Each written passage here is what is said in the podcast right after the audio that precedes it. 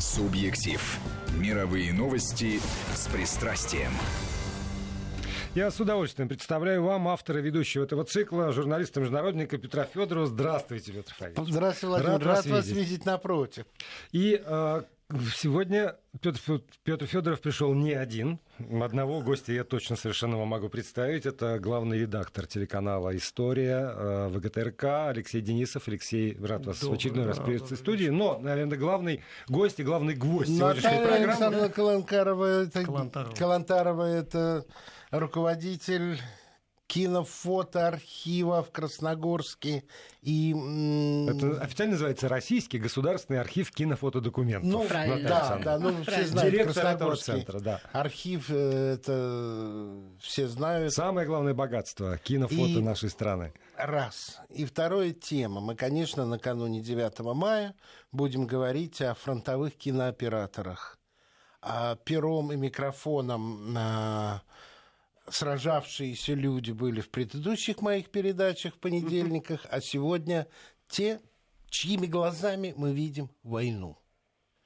И счастье мое журналистское э, в свое время состояло в том, что я снял очень большую передачу про Владислава Микошу.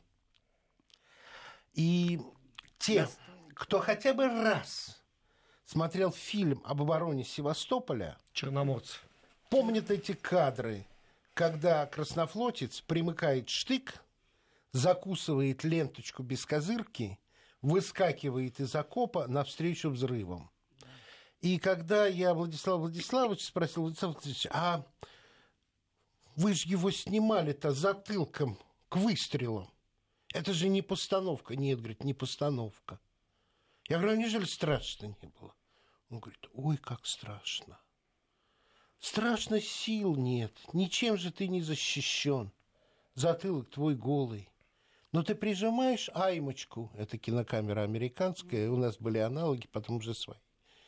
Включаешь ее, она стрекотать начинает, и ты успокаиваешься, ты в работе, ты уже в работе, ты уже за кадром следишь, никаких фашистов не осталось.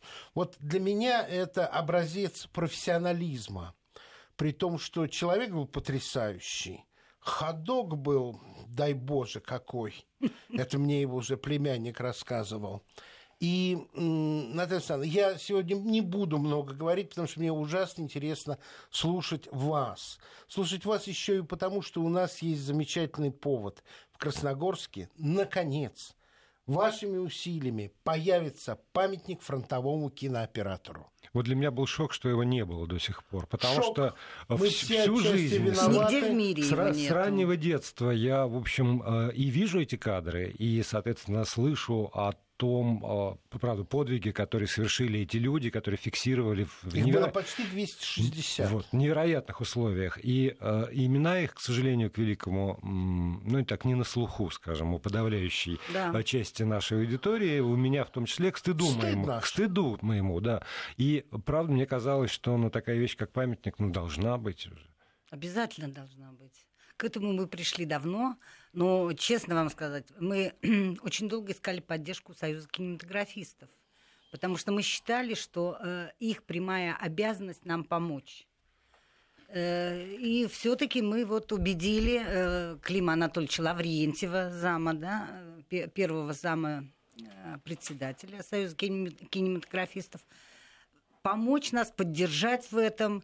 И он действительно, он пожилой уже человек, и он тоже понимает, что э, ну, нужно устранить эту несправедливость что не существует памятника этим людям, и я, и вы все здесь сидящие, которые изучали историю войны их, именно их глазами, а не как по-другому. Они даже, наверное, и не догадывались, что они пишут историю в свое время. Выполняли свой долг – мужественно, и, и все. И мне, конечно, всегда, вот сколько я лет работаю в архиве, для меня всегда мурашки по телу бегут, что каждый четвертый из них погиб. Каждый четвертый это талантливые люди были. Вот мы сейчас смотрим их кадры и видим, как вот снято. И мне очень приятно, что вы так Владислав Микоши сказали, потому что я его знала тоже при жизни застала. А вы же не только Богу. его знали. И Фирсову знала, и да, и из военных кинооператоров. Да. Конечно. Мы со Школьниковым дружили, который жил в Таллине последнее время. Вот э, он был, оставался. И с- Борис Соколов э, который умер вот совсем недавно в феврале. Это последний кинооператор, который э, покинул, э, так сказать, наш мир.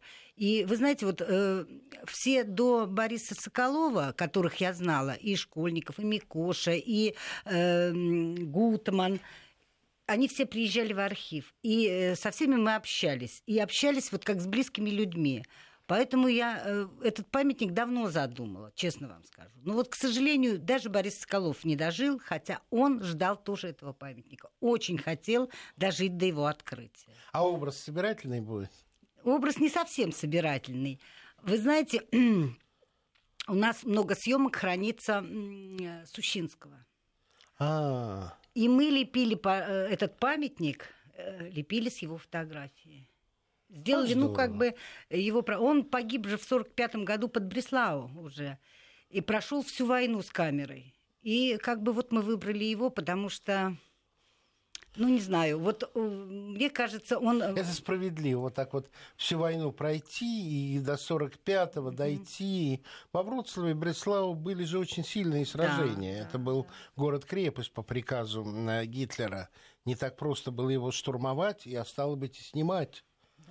Но... И он мечтал снять День Победы. Он говорил, я обязательно, я заговоренный, я дойду до Берлина и сниму, как мы ликуем. Тем И более справедливо. Когда он, он ведь снял э, первый советский документальный фильм о фронтовом операторе, это тоже о нем. В 1946 году его коллеги сделали, э, потому что он снял свою смерть. Он снимал, высунулся из окопа и снимал обстрел железнодорожного моста. Первый взрыв мы видим хорошо, а второй взрыв э, это вот камера там трясется, клубы дыма и осколком э, его тяжело ранило в голову. А И камера со- продолжала работать. Камера продолжала работать, и его последние слова были пленка, пленка, кино, храните. Вот э, убирая, как и многие операторы, он прижимал камеру к груди, чтобы сохранить эту съемку. Вы сказали, что было 260 человек. а, И все равно, вот интересно, отку- откуда они появлялись? Это все были профессионалы а, Это на, на момент в начала основном войны? все были профессионалы. В основном э, первые, кто поехал на фронт с первого дня войны, это э, операторы студии ЦСДФ, которую, к сожалению, я считаю, к сожалению, большому уничтожили, потому что это были талантливые документалисты, работали на Центральная студия документальных фильмов. Центральная студия документальных фильмов. И она не зря была награждена орденом э, Боевого Красного Знамени после войны в 45 году, по-моему, или в 46-м, потому что все, практически все военные кинооператоры были оттуда. Ну, также, конечно, работали операторы с Ленинградской студии э, кинохроники, она тогда называлась. М, вот. Киевские погибли все. Киевские, да. Э, Потом кто еще? Ну, ну, во всяком случае, э, больше всего потерь понесла, конечно, вот Ленинградская студия в свое время и студия ЦСДФ. А во время войны были какие-то э, школы, например, которые готовили уже там новые поколения? Все равно Ну, уходили в ГИК-то работал. В ГИК работал, да, его же войну. вывезли в Ташкент, и он, или в Алмату, в Алмату, по-моему. И он там выпускал. Вот Борис Соколов, как раз, который умер последний, 43-м. он э, в 43-м году только вышел. И, и Гутман вышел в 43-м году. Вот они уже застали войну в самом разгаре, что называется. Да? А э, до этого-то поехали первые самые операторы, которые э, снимали с первого дня научились, тогда не снимали до этого времени с самолета. Они научились снимать с самолета, хотя вот мы тут обсуждали как раз, что самолеты-то мы думали, что у нас их и нету, а оказывается были. И вот Были, были, да, были. И, И вот вы знаете, они снимали э, материалы постоянно, хотя там вы сами Наталья понимаете, Александровна, что. А у ли не первая съемка с самолета была. Да. Еще задолго до войны. Да, да. Никто не А, ну вот это нет, Никто не это- хотел лететь, а он согласился. Ну, Микоша, он такой отчаянный был, О. до самой старости. Да. Э, Ну, во всяком случае, были съемки с самолета уже тогда использовали. Это была специальная бригада создана. Э, Вот, и они снимали с первого дня вот это все наступление. Но там же тоже были, если вы слышали, 41-го были года Москвой? Да, ограничения. Помню там были съемки. указания, постановления, приказ был специальный выпущен. Как снимать, что можно снимать. А чтобы не хотелось бы снимать, нельзя снимать. И, и что? Да, ну, снимали, снимали, старались соблюдать, чтобы пропускали, потому что вы же сами понимаете, смонтировать такой фильм, как э, э, «Битва...» Битва, разгром немецко-фашистских, разгром немецко-фашистских войск под Москвой, создать такой фильм, это за один день не сделаешь. Тоже работали там 60, по-моему, операторов. И из э, работы этих операторов был в итоге потом создан этот фильм в 1942 году. Он, по-моему, в феврале был смонтирован. А, Первый советский фильм, Он получивший Оскара. Получивший Оскара, да. Он имел немножко другое название. Имевший международный прокат. Да, Да, это да. первый был Оскар России. Честно говоря, там и хроника была, потому что там, где вот э, лыжный, лыжный десант, это не хроника, а я имею в виду архивный, можно сказать, кадр, до военной съемки маневров. И э, что, что не надо было снимать? Не надо было снимать павших воинов. Павших воинов, да. И... Не надо было снимать неудачи. Не надо было снимать... э, Ну, наверное, это было правильно на тот момент, потому что люди бы вообще потеряли веру. А так, э, когда каждый день, уже на третий день в Москве показывался киножурнал, созданный вот на отдельных боях с 22, с 22 по 23 или 4 число, за два дня снято. декабря еще. Да-да-да. Да. Вот. И уже показывался в кино, киножурнал этот в московских кинотеатрах. И э, там, конечно, не показывали отступление жестокое, там показывали вот отдельные бои, которые, в общем, как-то решали какие-то сражения. Это понятно, что э, все были в растерянности тогда, в то время, но, тем не менее, вот какую-то поддержку они уже народу оказывали. И, наверное, кино сыграло вот это документальная, да, хрони- хроника. Я считаю, что это вообще летопись войны писалась этими Конечно. людьми. Э, Ведь э, вот каждый год используется вот и в хвост, и в гриф, что называется, эта И хроника. дело в том, что это вообще появился новый жанр. Советские, я подчеркиваю, именно советские операторы фронтовые создали новый жанр военного репортажа. Да. Первая мировая война снималась со штатива. В основном это Да. постановочные кадры. Э, Никак, очень мало крупных планов, лиц. Э, Вообще нет съемок гражданского населения практически. Да. Здесь операторы оказались рядом с человеком, рядом с солдатом, рядом с умирающими блокадниками, рядом с подводниками в подводной лодке. Есть невероятный случай, когда оператор снял танковый э, наезд на ДОТ и сам был э, тяжело травмирован и еле выбрался из э, танка, но пленку сохранил.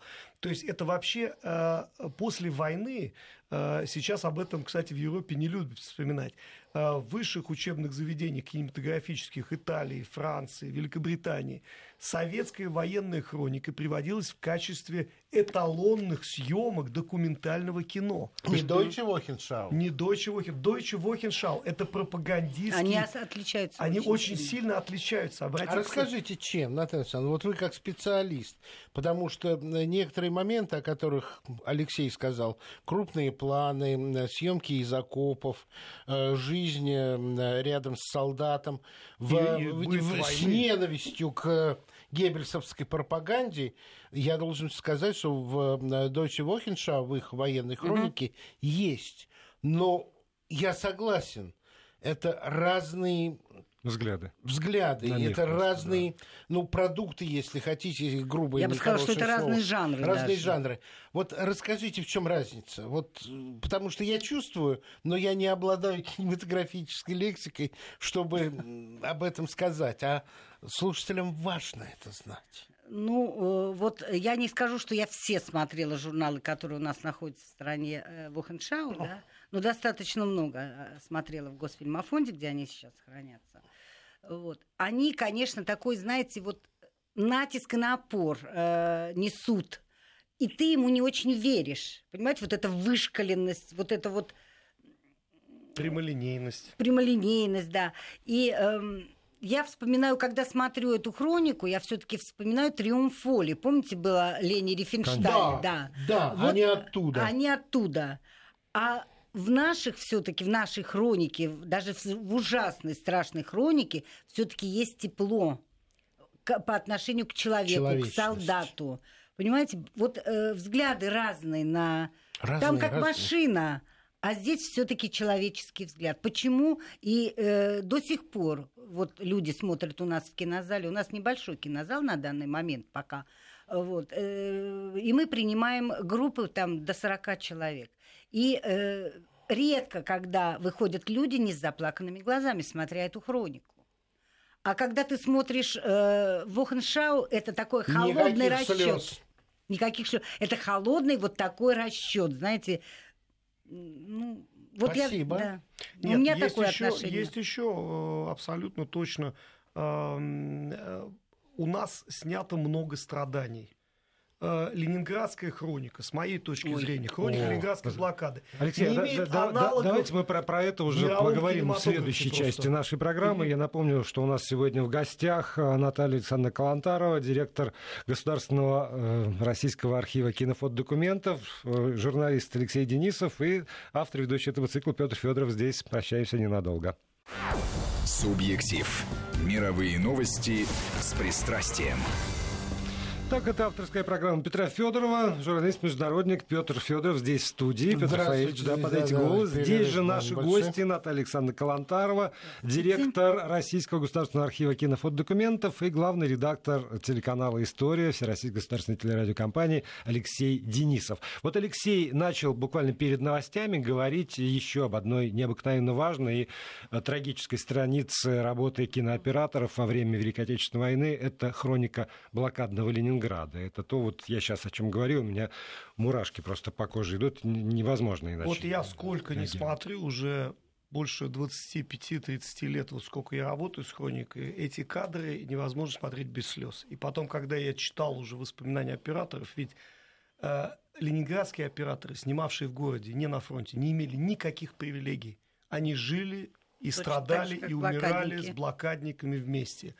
И То есть это были именно вот э, ленинградские, Да. не прилетавшие, нет, улетавшие. нет, Ну, более того, прилетали. прилетали, Э, Роман прилетали. Кармен. Ну, э, Роман Кармен, да. Но, э, понимаете, а, некоторые из них говорили, вот судороги сводили руки от ужаса того, что ты видишь, как родители несут э, тельце завернутое ребенка в простыне, Тельце. гробов не было. А Слезы наворачиваются. Ну, ты снимаешь, потому что нужно оставить для истории, для грядущих поколений Воду из Нивы, помнишь? воду. Каждый кадр, понимаете, я искренне считаю, что любой кадр, снятый от ленинградской блокады, стоит всех современных блокбастеров Голливуда. Потому что это наш золотой фонд, это наша генетическая, если хотите, память. Это правда о войне, которую не снял никто никогда нигде. И вот этот кадр, я помню эту сцену всегда, и потом сняли эпизод, когда оператор рассказывал, как он снимал. Идет человек, и он видит, что он падает. Ефим Учитель. Да, Ефим Учитель. Да. И он говорит, я продолжаю снимать и понимаю, что человек умрет. Я да, снял пленку, подбежал, чтобы помочь, а он уже уже мертвый. умер. И я стою и говорю, вот что мне делать в этой ситуации? Мне надо и помочь, и надо работать, чтобы будущее поколение знали и увидели то, что видели мы.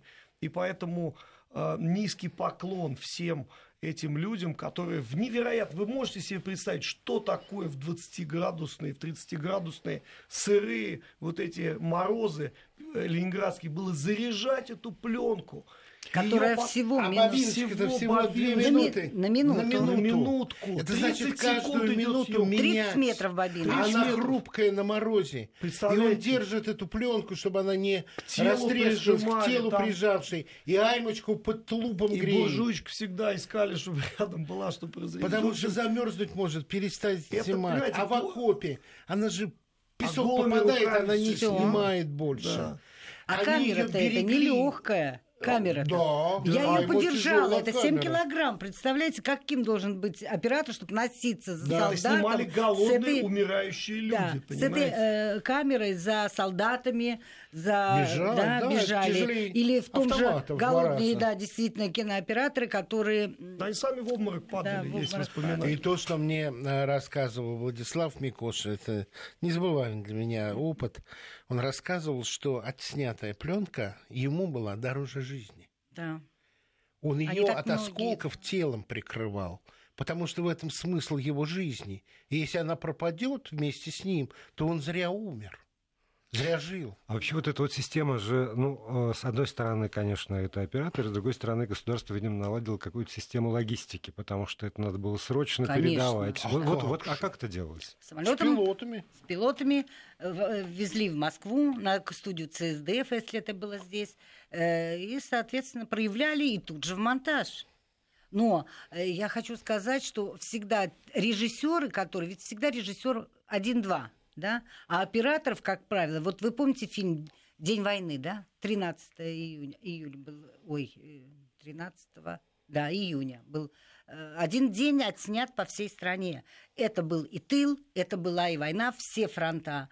Было 160 операторов задействовано э, на, этот, на создание этого фильма, а режиссера было два всего, которые смонтировали прекрасный фильм, который сейчас, вот вы знаете, смотрится на одном дыхании, и ты можешь вот смотря на экран, за эти полтора часа ты можешь увидеть всю страну, как она шла в едином порыве к победе. А это же тоже новый жанр был создан, да, такой вот? Нет, чтобы это был не по- Нет, совсем это новый. повтор. Да, это повтор. Дигвертов, по-моему, что-то такое предлагал Да, еще. он сделал фильм, Сделал. да. Один фильм был в 30-х годах сделан примерно такого же плана. Потом, значит, вот этот фильм был сделан, и э, был сделан уже в советские годы, в 70-е, э, прибалтийским оператором по заказу нашего государства. Финансировало Госкино.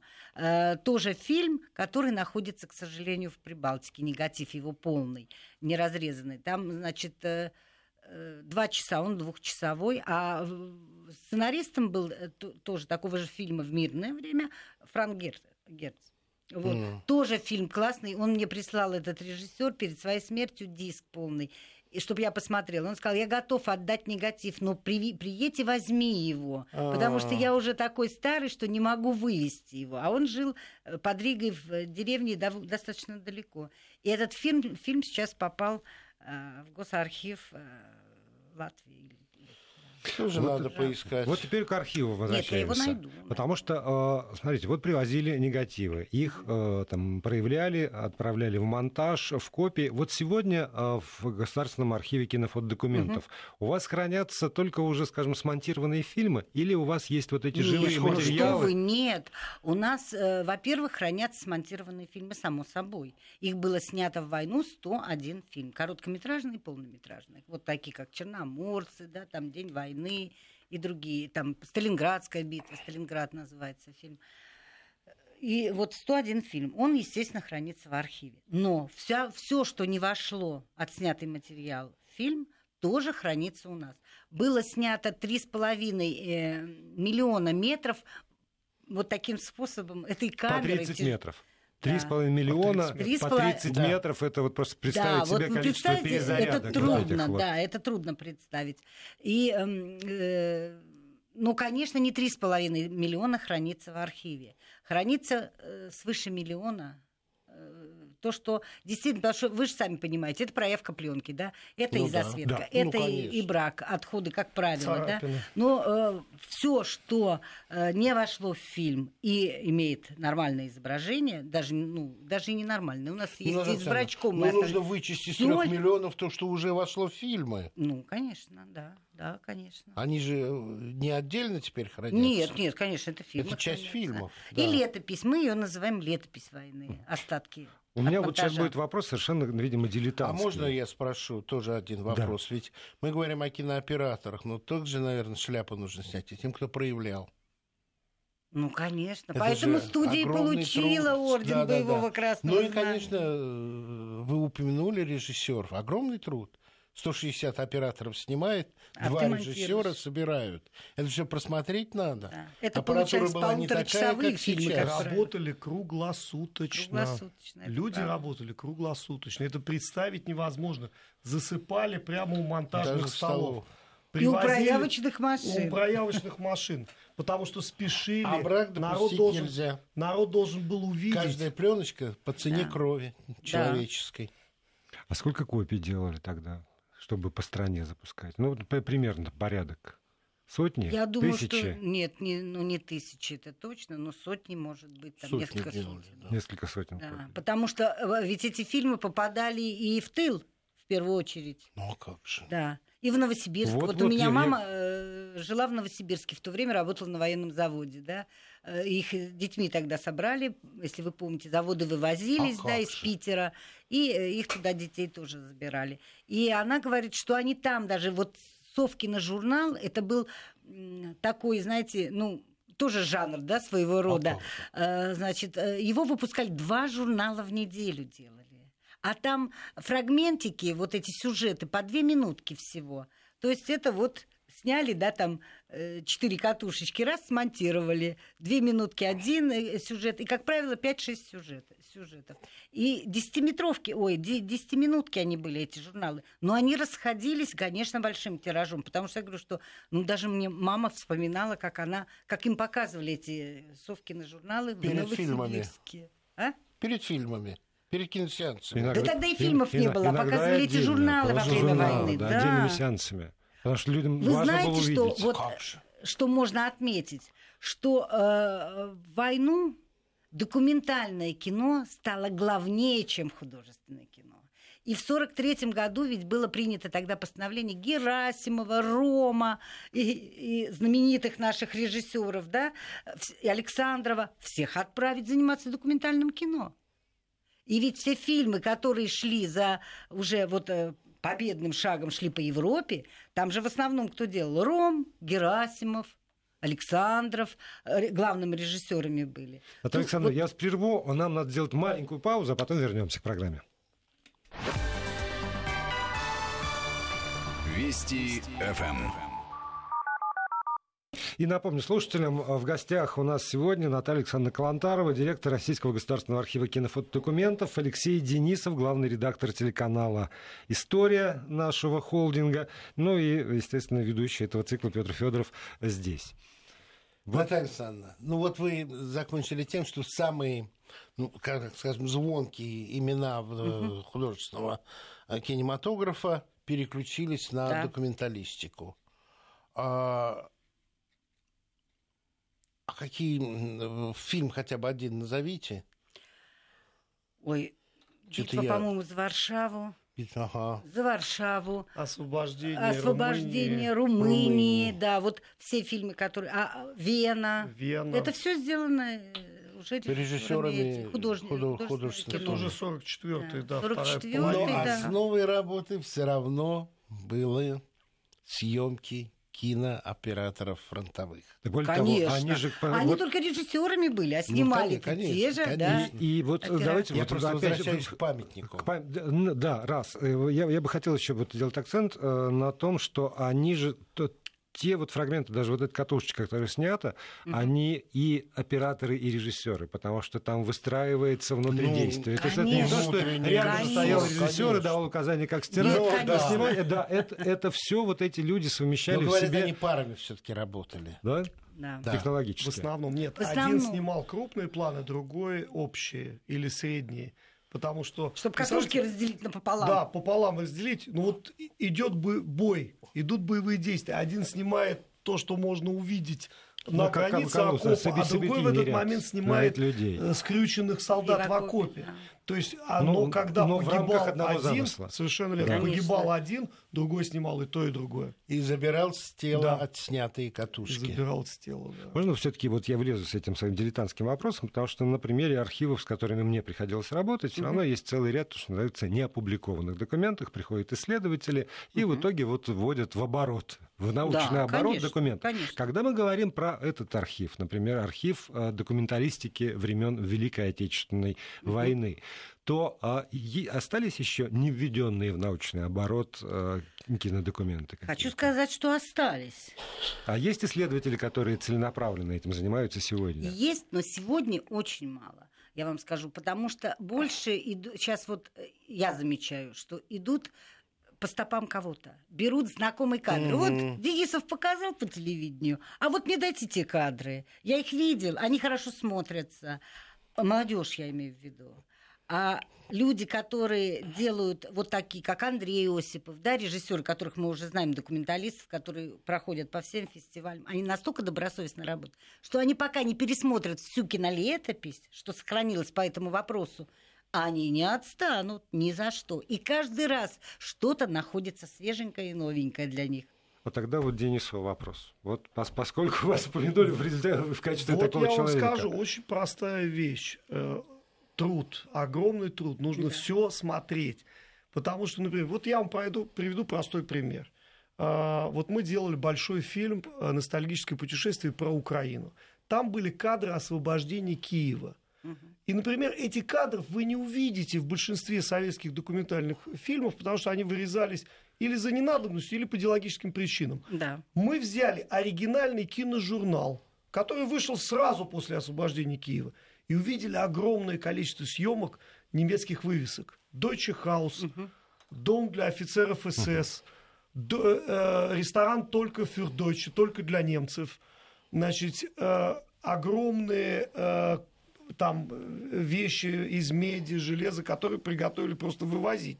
В Германию не успели. Обычно это вырезалось все, ну, чтобы не раздражать народ. Или, например, мы нашли кадр, я никогда этого не видел, да еще с каким текстом.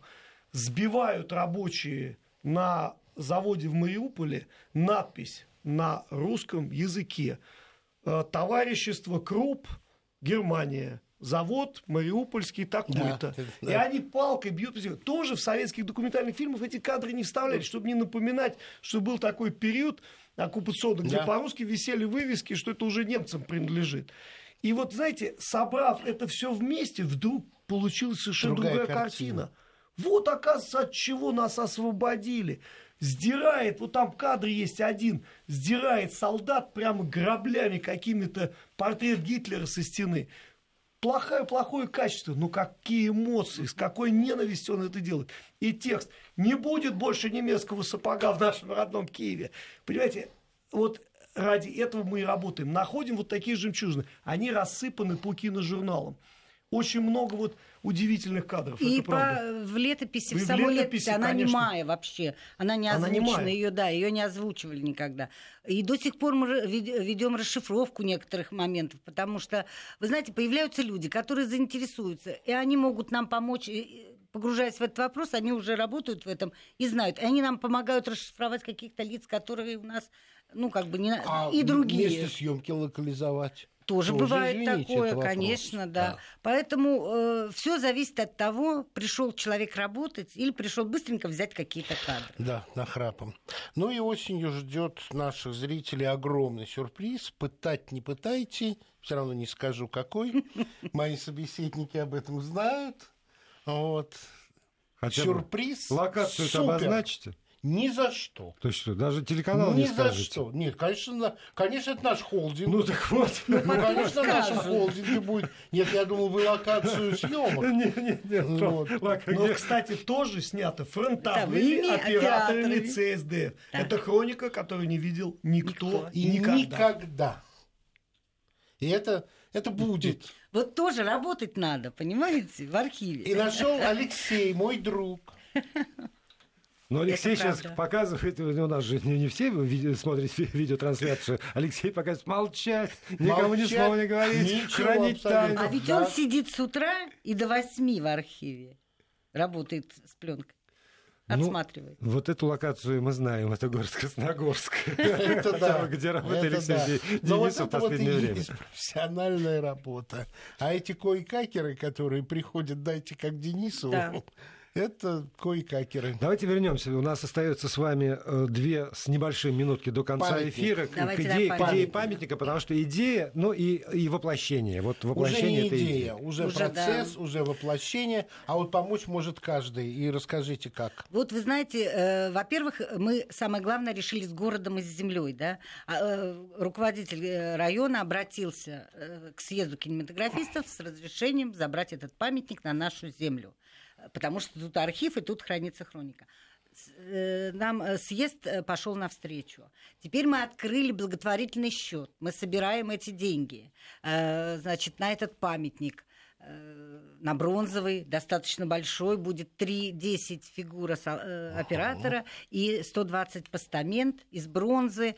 Ну, хотим достойный сделать памятник с экраном. вот экран, как уже экран. говорили. С экраном, да, чтобы мы могли из архива транслировать э, Как фильмы здорово. военных кинооператоров. Ну, То даже, такой, да. То, что называется интерактивный памятник, да, Да, сегодня? да, да. На улице Вот. будет все время хроника. Очень красивый памятник, очень красивый постамент в виде объектива и пленки закрученной. В И, интернете легко найти да, э, счет э, для да, всех на нашем сайте есть счет. э, правда- Красногорского архива. Красногорского архива, Всё. да. Э, Есть счет, куда перечислять деньги. Уже деньги перечисляют. Даже работники архива ходят, и эти деньги платят. Потому что это, понимаете, это наше общее дело. И очень хорошо, что у нас столько единомышленников не только за пределами, э, среди киношников, как мы их называем, да, но и самое главное, наших коллег, ко- с которыми мы трудимся, храним эту Дорогие хронику. слушатели, святое дело. А а кто автор? Автор это... э, Ну ладно, это не так Вы знаете, важно. да, это Строг- э, при Строгановском э, училище Да. э, Ой, бюро, бюро, да. Потому что я, я просто И они открыл, выиграли открыл, это. открыл на вашем сайте э, вот то, то, что сказали, Ну, страничку, ага. памятник, и здесь, правда, очень впечатляющий проект, и, и территория, и, и с- с- как раз сам подход, и И постамент. представьте, это первый памятник такой будет в мире, и этот постамент и оператор будут стоять напротив архива, где все это хранится. да. Не, прогон- не прогоните с открытия, обязательно приеду. Не И- прогоним, конечно. И- Нам, и нам слушатели не руководитель, прогоните. слушайте, нам руководитель Всё, предложил. Прощаемся. Спасибо вам большое за Путина участие в привезу. программе. Хорошо.